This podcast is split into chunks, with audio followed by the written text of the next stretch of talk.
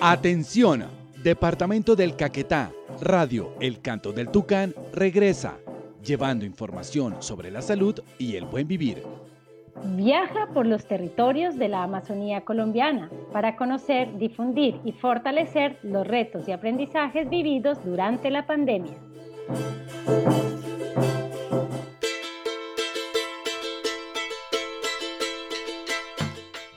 Cada noche, el tucán sale a cantar para anunciarle al resto de los animales del piedemonte y la selva lo que el próximo día traerá.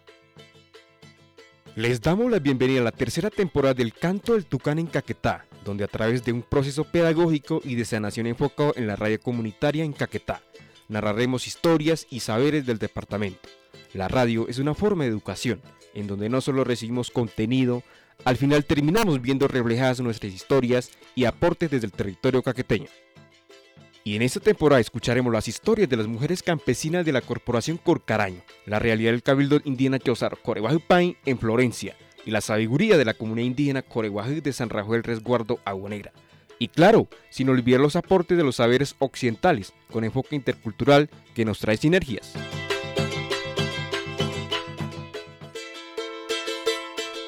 Hoy les acompañamos desde el Caquetá, a quien oyeron antes Elkin Silvano Piranga, estudiante de la Universidad de la Amazonía y radialista de Coreguaje Estéreo, y quien les habla, María Camila Rodríguez de la ONG Sinergias. El buen vivir para el pueblo coreguaje desde la medicina tradicional es muy importante, porque hablar el buen vivir de la medicina es tener una comunidad organizada, tener una comunidad en buen estado de salud, tener un cuerpo sano, tener un pensamiento bonito, tener nuestros espíritus a nuestros alrededores, a nuestros territorios, a nuestras montañas, a nuestras chagras. Es el buen vivir desde la sanación del pueblo coreguaje. El buen vivir es sanar desde el yajé, desde el mambe, desde la concentración, desde las historias de los abuelos y abuelas que milenariamente nos enseñaron. En episodios pasados oímos historias de desabastecimiento, de desplazamiento y problemas de convivencia en el confinamiento. Mantener nuestra conexión con el territorio, con nuestras redes de apoyo y familias es fundamental para poder sobrevivir y superar estos momentos difíciles. La mayora Marlene Piranga nos habla de cómo vivieron el COVID en su territorio y cómo utilizar en la medicina tradicional en estos tiempos.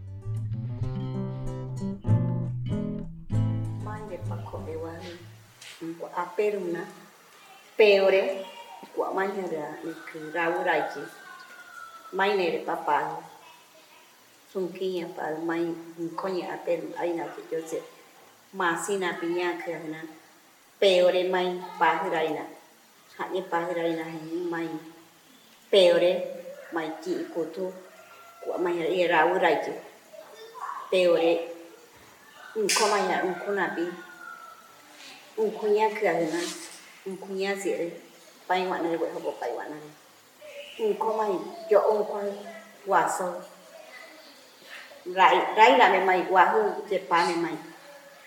Ki wana hu to ki wana ni wei pai ai na re hu to ai na re wei je pai ha kana ha mai mai ne re pari pai pa je mai pai pa ni kwa mai kana ira pisa ne re te e 조에서흐 누구 이제 그나 많이 내려가 레빠 이제 그 응코냐나 사이 응코냐 많이 레빠 이와나 조에서 라이메 하 그나 하 많이 레빠 사리빠도 많이 내려빠 레빠흐 조흐 많이 práctica mà un cuare para cho hư pai wa na re ma imu kunya we ya ma ha kana mai ha ha ara u rai se mai peori mai khore wa bu o po mai huni so ma ha kena ha ne mai imu punya mai re tura ai ne na re mai che cho ho sa chi ka be su so mani wa hu wa la pan chi un kwan ko re ha kena ha ne pa ina chura mai ha re pana ira ko sa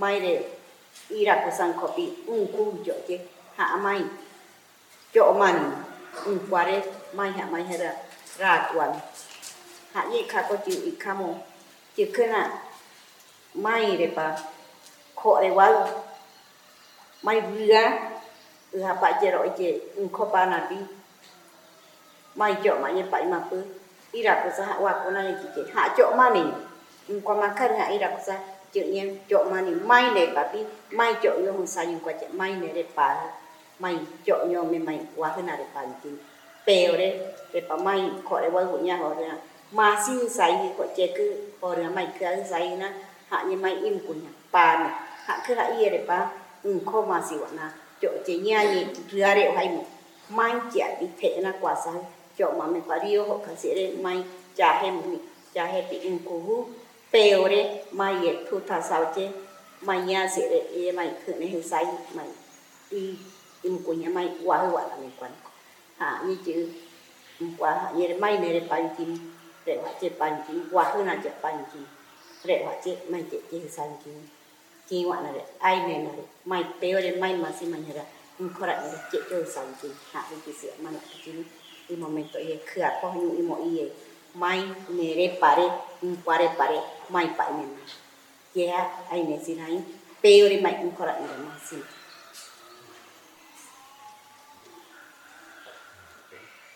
Desde muchos años atrás, el pueblo coreguaje ha tenido su medicina propia. Un co, un co son en términos coreguajes, plantas medicinales. En el mundo occidental, los no indígenas, con sus procedimientos de conocimientos, se han fabricado diferentes medicinas occidentales que mayoritariamente no benefician al organismo de los pueblos indígenas, en este caso el pueblo coreguaje. Entonces, desde el COVID-19 que hemos mirado a nivel mundial en todos los territorios de nuestros países, de nuestros departamentos, municipios, comunidades, se han entrado esas enfermedades de manera simultánea, dañando mayoritariamente eh, a los pueblos indígenas. La medicina propia, en este caso, ha jugado un papel importante para la prevención frente a esas enfermedades del COVID-19. En ese caso, el pueblo coreguajú cuenta la mayora que tiene una medicina propia. O sea, en la selva es como un banco de, de, de producciones de la medicina propia. Ahí donde nos encontramos milenariamente es que nos enseñaron nuestros abuelos las plantas de diferentes enfermedades. En este caso, la medicina, la medicina propia frente al COVID. Es muy importante en este caso, con la aplicabilidad de la medicina propia a toda la población de las comunidades del pueblo coreguajú, a los niños, a las niñas, jóvenes, ancianos, mayores y mayoras, con la medicina propia recalca la importancia y reconocimientos a las mayoras, a las abuelitas que fabrican esas medicinas propias frente a esas enfermedades.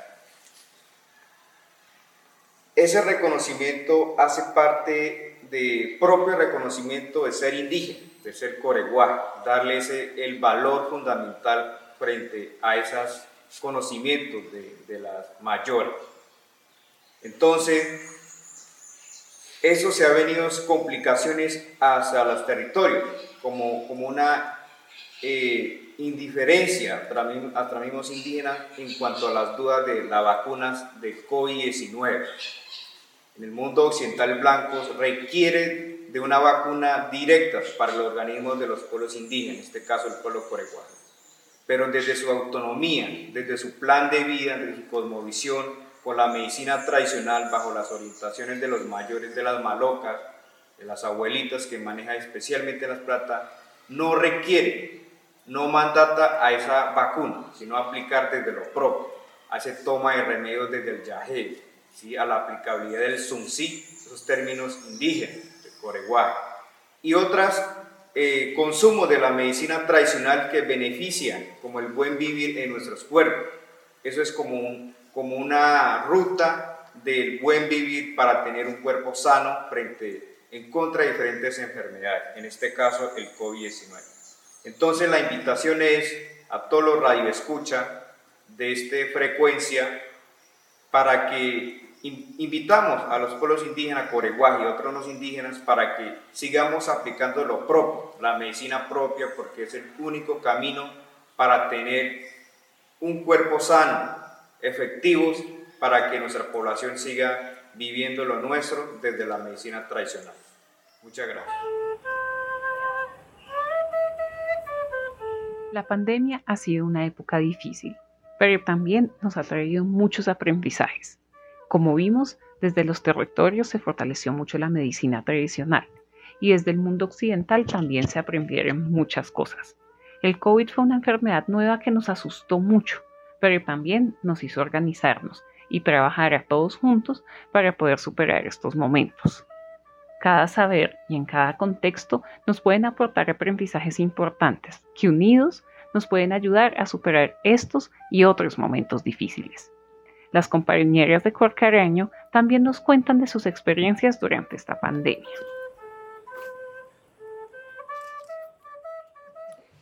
Otra cosa que nos apreciamos nosotros, eh, nos dimos cuenta del poder de la naturaleza. El poder de la naturaleza es esencial, porque a nosotros nos dolía una muela, la cabeza, para la clínica, para el hospital, pastas, pastas.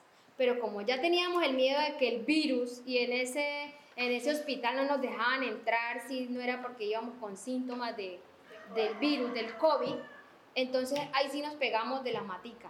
Ahí sí, ¿a dónde está el limoncillo? ¿Dónde está el limón? El. Que el jengibre.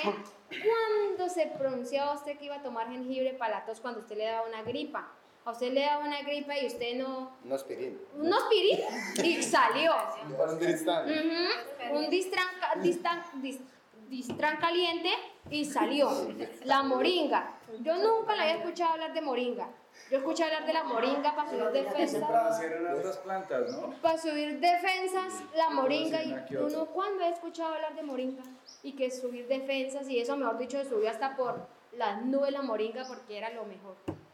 Entonces, entonces fue algo que, que eso cogió como, como su, su, sentido de pertenencia de, de, la, de la medicina tradicional a los ancestros, de las personas que han venido trabajando con la medicina natural, pero que nosotros le hacíamos un a un lado. Como vemos, no solo los pueblos indígenas, sino también los campesinos fortalecieron el uso de plantas medicinales durante este tiempo. Desde el mundo occidental también se buscaron formas de protegernos y se desarrollaron vacunas que desde hace un año ya se están aplicando en todo el mundo. Escuchemos ahora algunas de las experiencias de Corcareaño y Chosario Paí frente a las vacunas. Y ahora también lo de la vacuna, lo de la vacuna también había mucho miedo de la vacuna. Mucha gente no quería, o sea, yo era uno de los que decía que yo no iba a vacunar. No, no, yo no, que yo cerraba hasta que fui a un supermercado y no tenía pico y cela, mira, usted estaba con el niño año, usted no puede entrar. entrar. no, así está. Sí está, o sea, me tocó. Y después fui a, otra vuelta por ahí en el centro comercial y vi que están como vacunas y me fui a preguntar y una vez me sentaron ahí, me te van a mandar así, venga. Eh, en esta pospandemia también eh, se piensa y fue un tema muy polémico que fue eh, sobre la vacuna. Em, como lo explicaban durante la pandemia eh, nuestro compañero, es que aquí nosotros nos sentamos a pensar eh, si es viable la vacuna o no es viable la vacuna, porque eh, tenemos que, o, lo pensábamos desde, desde el principio unidad de pueblo, del pueblo coreguaje, y es que las realidades, como lo decían, son distintas. No podemos comparar el territorio con la población que está ahora en la ciudad. En el territorio tienen muchas ventajas, pues que están eh, cerca de su medicina, que están lejos de una población que está contaminada, que es todo lo contrario a nosotros. Nosotros nos toca convivir para poder subsistir aquí en Florencia, nos toca convivir con todas las personas, pues que pues que, que de alguna otra manera nos pueden contagiar o nos pueden poner en riesgo. Entonces, eh, se piensa desde la vacuna para el medio podernos proteger, eh, pero este, este, esta decisión también eh, se respeta a partir de la persona, si quiere o no quiere. Entonces, para nosotros fue un tema muy importante que se sentó en el mambiadero, que se habló, que se analizó por muchas noches. Entonces, eh, como por bienestar, eh, decidimos de que, de que no se iba a restringir como la vacuna, porque de territorio se decían, no, que pues, cómo se van a vacunar, el vacunarse es desconocer la medicina tradicional, pero entonces nosotros partiendo de la realidad de que estamos vulnerables, o sea, no podríamos tomar esa decisión. Ya pisamos 2021 encerrados en pandemia, seguimos en las mismas. Llega la luz verde para la mayoría de personas. Como decía Joao, me comentaba que para él la seguridad de él fue la vacuna. La seguridad decía, yo tenía miedo, y yo cuando ya me vacunaron perdí ese miedo, ya me, me, me, sentí más libre de salir, de compartir, de montarme en avión, de, de reunirme con más personas. Porque le, o sea, le genera a uno un, un, como algo de seguridad, porque no como tal la vacuna le va a usted a, proteger totalmente que usted no le va a dar el virus, le da, como le comentaba yo ahora rato a ellos. A mí me dio, después de que me vacunaron, al mes siguiente me dio COVID. Y yo dije, pero me dio muy leve, sí, pero gracias primeramente a Dios y a la vacuna. Si no hubiera tenido la vacuna, imagínense cómo hubiera sido, porque yo soy una persona de, de las defensas muy bajas. Y ya ahorita la vacuna, ya hasta los niños mayores de 3 años empezaron a vacunar ya. Los colegios ya empezaron a vacunar, ya todos, ya casi la están por inmunidad de rebaño ya en, una buena cantidad de, la, de las regiones del mundo. En estas experiencias que nos comparten desde los distintos territorios, vemos como una misma enfermedad se puede vivir de formas muy distintas dependiendo del contexto en el que nos encontremos. Como nos contaba Shelani de Chosario Paí, el riesgo es diferente cuando se está expuesto continuamente a muchas personas y a lugares cerrados, como pasa en las ciudades. Contamos con diferentes mecanismos de protección y cada uno busca lo que mejor le funciona en cada contexto. Actualmente estamos viendo que se están apareciendo nuevas variantes de COVID que pueden propagarse más fácilmente. Aún no sabemos si la nueva variante produce enfermedad más grave, pero de todos modos es importante que nos sigamos cuidando. Ya conocemos los mecanismos que tenemos, el distanciamiento social siempre que sea posible, el uso de la medicina tradicional y las plantas medicinales, el aislamiento cuando tenemos síntomas, el uso del tapabocas y el lavado de manos frecuente, pero además tenemos las vacunas, que para las personas que están en más riesgo ya se están poniendo las terceras dosis. Esto ayuda a prevenir que se compliquen si les da la enfermedad, como nos contaban los compañeros de Corcaraña.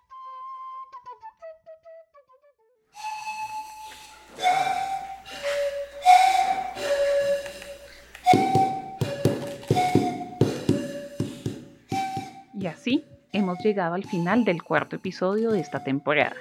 Le agradecemos a Marlene, Shelani, Mayerly y Jouri por participar en este proceso y apoyarnos con la construcción de todo el material que escuchamos en este episodio. Este proceso no habría sido posible sin el apoyo de la red Guacamayas, Internews y la familia Vega Lara. Sigan en sintonía por esta emisora para el siguiente episodio del Canto del Tucán un programa de Sinergias ONG, Cocinando Territorio y la Fundación Nueva Ciudad.